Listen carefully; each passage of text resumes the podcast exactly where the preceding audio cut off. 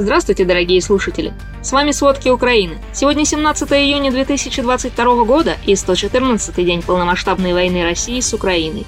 Вчера ночью снова была воздушная тревога по всей Украине, кроме оккупированной Херсонской области и Крыма. Это была уже вторая всеукраинская воздушная тревога за день. К сожалению, оправданной она была на юге Украины. Утром 17 июня от ракетных ударов опять пострадал Николаев. Глава областной военной администрации Виталий Ким сообщил о гибели одного человека. Еще шестеро ранены, среди них есть ребенок. Повреждены многоэтажные жилые дома. До сих пор ведутся спасательные работы.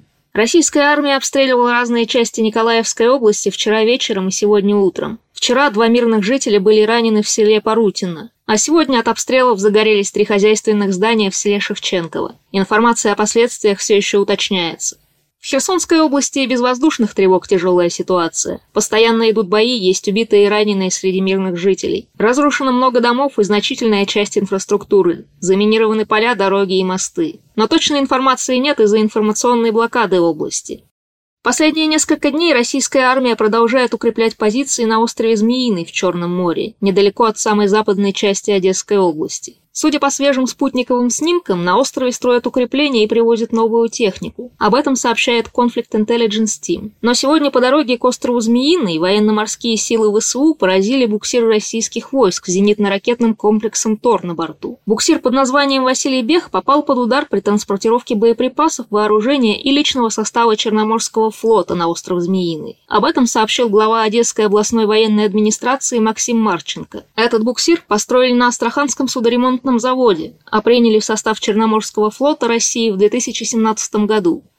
Российские войска продолжают обстреливать восток Украины. То, что там происходит, можно назвать войной на истощение. Тяжелые бои там эксперты не раз сравнивали с Первой мировой войной. В Луганской области российские военные не прекращают артобстрелы Северодонецка и Лисичанска. Они нанесли ракетный авиаудар по Дому культуры, где укрывались жители Лисичанска. От него три человека погибли, семеро госпитализированы. Из-за обстрелов на улице погиб местный житель. Также стало известно о двух погибших старых районах города. В Лисичанске обстрелами разрушено здание школы и еще два дома. Глава областной военной администрации Сергей Гайдай сообщил, что военные России обстреляли профилакторий, из-за этого здание разрушилось. Скорее всего, под завалами находятся люди. Поисково-спасательные работы все еще продолжаются. Много разрушений в поселке Синецкий под Северодонецком. В общей сложности за сутки в Луганской области 8 мирных жителей погибло и 8 было ранено. В Донецкой области тоже не обошлось без жертв. Из-за обстрелов один гражданский погиб, еще двое получили ранения. Российские войска продолжают обстреливать регион из стрелкового оружия, танков, артиллерии, минометов, ракет и реактивных систем залпового огня «Град».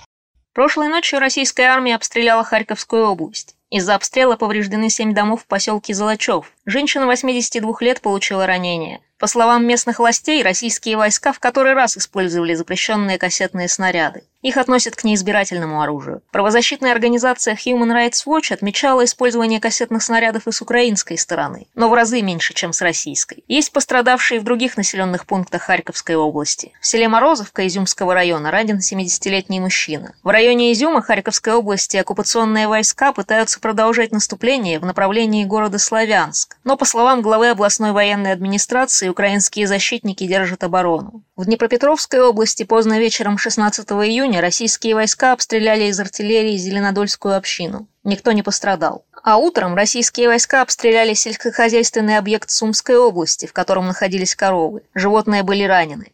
Российские войска открыли огонь из Курской области и использовали реактивные системы залпового огня. Информации о человеческих жертвах и разрушениях пока нет.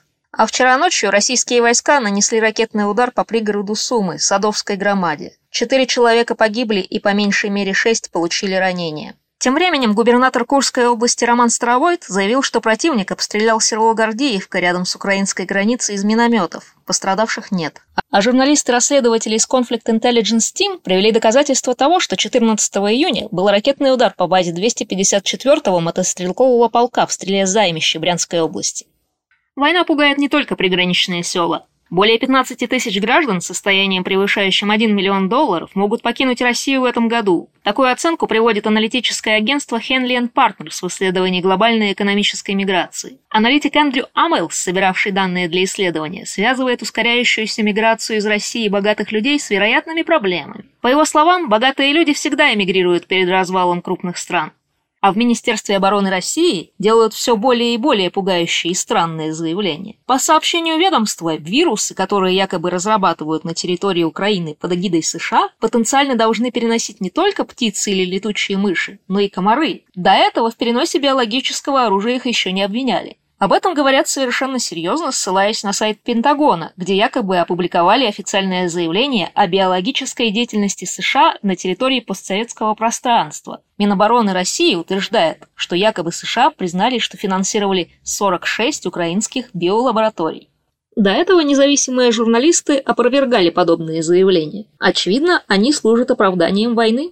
А в мире продолжаются переговоры об украинском зерне. Президент Франции Эммануэль Макрон заявил, что вместе с европейскими коллегами они прорабатывают маршрут вывоза зерна из Украины через Румынию. Речь идет о 22 миллионах тонн зерна, которые невозможно экспортировать из-за блокирования украинских портов России. Ранее в Елисейском дворце заявили о готовности Франции участвовать в операции по разблокировке порта Одессы. По словам Макрона, зерно можно было бы вывести по реке Дунай или по железной дороге. Напомним, недавно в испанский порт Ла-Коруньи прибыло судно с 18 тоннами украинской кукурузы. Это первая партия украинского зерна, которую доставили новым морским маршрутом через Балтийское море, чтобы избежать заблокированных Россией украинских портов. Соединенные Штаты совместно с европейскими союзниками также работают над вывозом зерна из Украины железной дорогой, в частности через строительство зернохранилищ на украинской границе.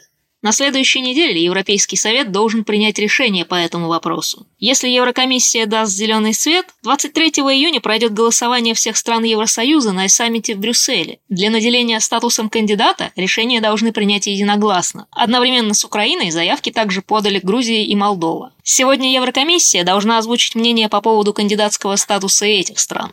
А компания Coca-Cola больше не будет производить и продавать напитки и другую продукцию в России. Об этом пишет Рейтер со ссылкой на заявление компании. Сейчас предприятие распродает запасы. Coca-Cola Company заявила о приостановке работы в России на 13-й день после начала полномасштабной войны против Украины. Тогда компания заявила, что продолжит отслеживать ситуацию и оценивать ее с учетом того, как будут развиваться события. Сейчас компания заявила о полном уходе с российского рынка. Кроме самого напитка Coca-Cola и его подвидов, компания выпускает Fanta, Sprite, Powerade, Schweppes, Burn, а также минеральную воду Bon Aqua, соки Добрый, Палпи, Рич, Моя семья и другие. В России работает 10 заводов компании, а до этого заявляли об импортозамещении таких напитков, как Coca-Cola, Sprite и Fanta российскими аналогами. Этим занялся московский завод Очакова. Производитель заявил, что вкус напитков будет похож на оригинал, так же, как их название. Новые газировки российского производства теперь называются Cola, Fancy и Street.